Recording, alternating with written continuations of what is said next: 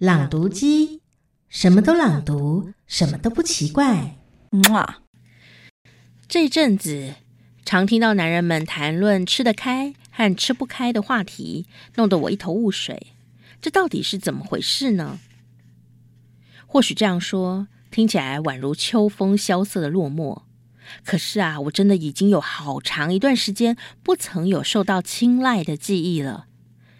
假如陪酒女郎的奉承谄媚也算是受到青睐，只要每天晚上多带钱上酒吧，管你秃头还是缺牙，都能够轻而易举的受到陪酒女郎的欢迎。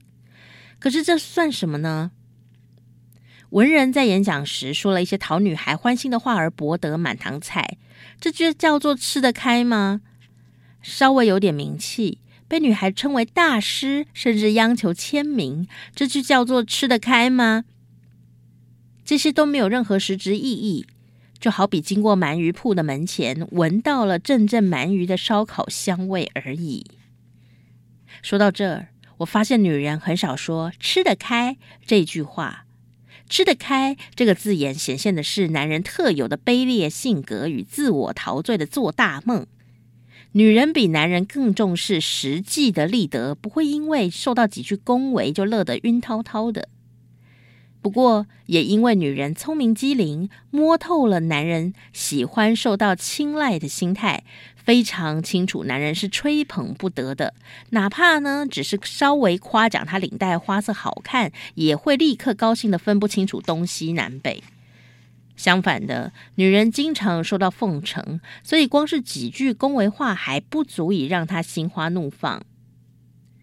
可男人就不一样了，要是有人曾经告诉他：“你长得有点像是亚兰德伦呢”，他就会高兴的邀请朋友一起去看亚兰德伦主演的影片，满心期待的询问友人说：“怎么样？你不觉得那个演员和某人长得有点像吗？”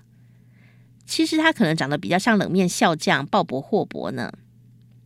像这种沾沾自喜、到处吃得开的人，多半不曾分析过自己究竟是为什么，又是在什么情况下吃得开的。在女人看来，也许只是觉得他像小丑般有趣而鼓掌叫好而已。或许因为他家财万贯、一掷千金，想从他身上捞点好处而已。亦或是认为他是一个不危险又容易上钩的对象，才会施展媚功而已。也有可能看准他只是个安全可靠的结婚对象，所以说一些场面话恭维一番而已。那些老是把“吃得开”几个字挂在嘴上的人，往往是极度缺乏自信、自卑感很重这样的男人。倘若他不借由“吃得开”的自我催眠，就没有信心去谈恋爱。因此，吃得开这样的想法对他来说等于是谈恋爱的必备条件。只要他一旦相信自己吃得开，就能够产生信心，不论对方的条件高低，他都敢放手去追。这种男人总是炫耀自己，从年头到年尾都大受青睐。其实这些话都是他说给自己听的。他如果不催眠自己是个吃得开的男人，根本没有办法接受那一种孤独和寂寞。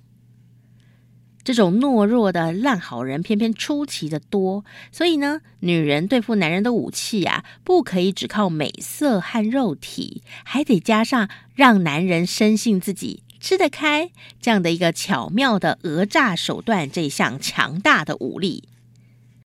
自从上次和你见过面以后，我已经梦到了你三次。我到底是怎么了呢？女人只要说这句话就够了，只要这句不花上半毛钱的话，就足以让男人认定自己吃得开。这世上再也没有更容易的事了。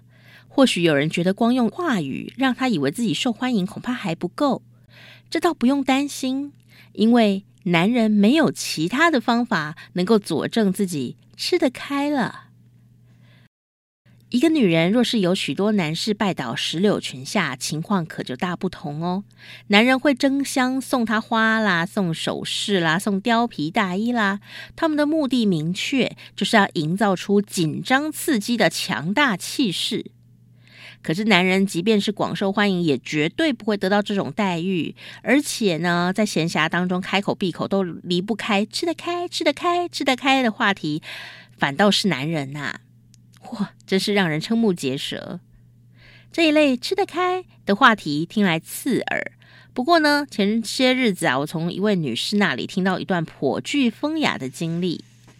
故事呢，发生在他独自前往意大利西西里岛巴勒摩旅行的期间。西西里岛的男人看到女人单身旅行啊，无不争相大献殷勤。不管他上哪里，总觉得会引来大批虎视眈眈的狼群。唉，害他无心观光啊！干脆呢，就待在旅馆那个花果香气浓馥的庭院当中，一个人坐在椅子上发呆。没多久，一位衣装考究但步履蹒跚的老先生走了过来了，摘下帽子向这位女士问好，还特地找来旅馆的服务生帮忙介绍。服务生就跟女士说。这位阿先生应该是全意大利最年高德少的知名律师了，他今年已经高龄一百岁了哦。日本女士听到就很吃惊，还没有回神过来，老绅士就已经咻一下坐在他身边的椅子上了。老先生开口对他说：“当然，他讲的是意大利文。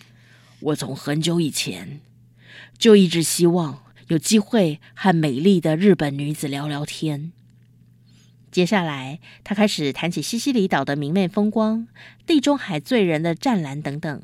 等到话题暂时告一段落，这位已经百岁的老绅士凝望着蓝天，忽然叹了一口气，说：“唉，可是这世上最美丽的，应该是爱情吧。”日本女士顿时傻眼，猫咪还没有办法挤出话来，已经瞥见老绅士伸出他那满布皱纹的手，微微颤颤的伸了过来，想要握住女士的手。于是女士便慌张的站起身逃开了。